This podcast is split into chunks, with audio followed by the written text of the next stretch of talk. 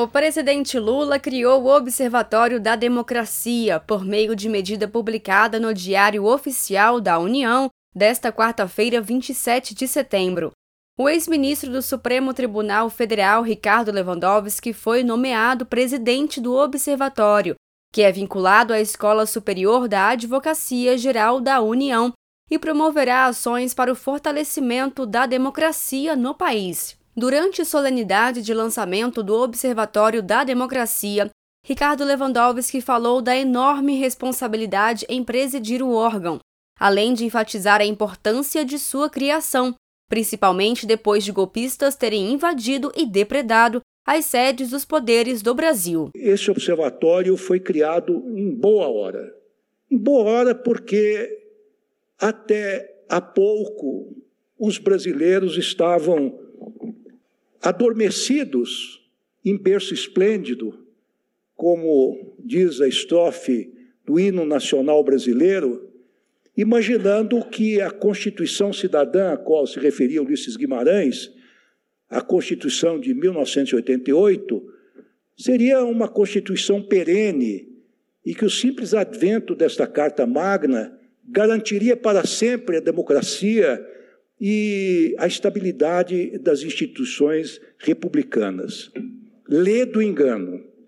Poucos de nós imaginávamos que na surdina, a socapa, a sorrelfa, um pequeno grupo de pessoas determinadas, mas mal intencionadas, tramavam contra a democracia, tramavam contra a harmonia do povo brasileiro instalando no seio de nossa nação a cisânia, a desarmonia, o ódio e, com isso, abalando os alicerces da nossa democracia, duramente conquistada em 1988. Ainda na cerimônia, o ministro das Relações Institucionais, Alexandre Padilha, contou sobre a participação de Ricardo Lewandowski no movimento de redemocratização do país. O senhor, professor Lewandowski, muitos sabem, mas nem todos sabem, participou ativamente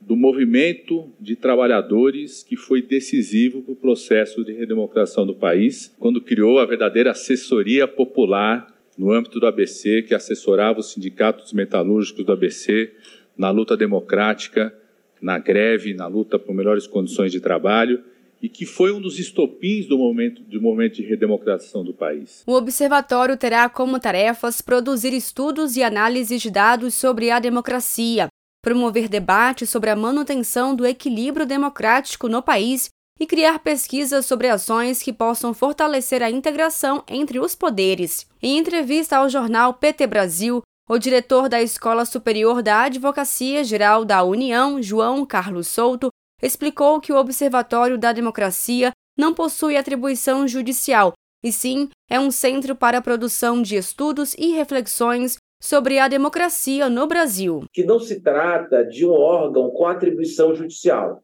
É, tanto o ministro Lewandowski quanto o ministro Jorge Messias é, querem e estabeleceram isso, né, o decreto do presidente Lula estabelece isso, como eu disse, um centro acadêmico, um centro de reflexão, um centro que produza estudos, que produza relatórios, que reúna é, acadêmicos, reúna estudantes, enfim, que produza material para fortalecer a democracia no Brasil e evitar episódio como episódios como o que aconteceram após a eleição do ano passado, especialmente no 8 de janeiro, se repitam no país. A coordenação das atividades caberá a um conselho gestor, que será composto por nove pessoas, sendo sete da sociedade civil e duas indicadas pela AGU. Os conselheiros não exercerão qualquer tipo de atividade judicial. João Carlos Souto falou ainda da composição do Observatório da Democracia.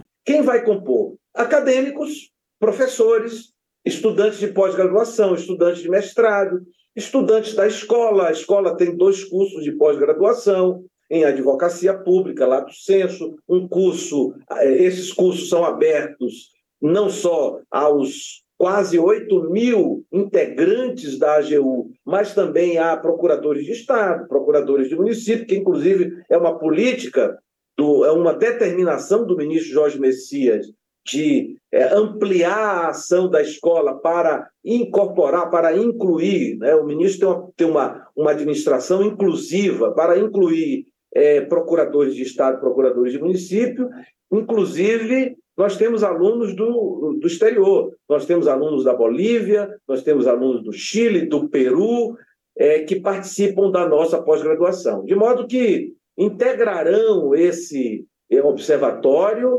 essas, essas pessoas, esses profissionais. De Brasília, Thaisa Vitória.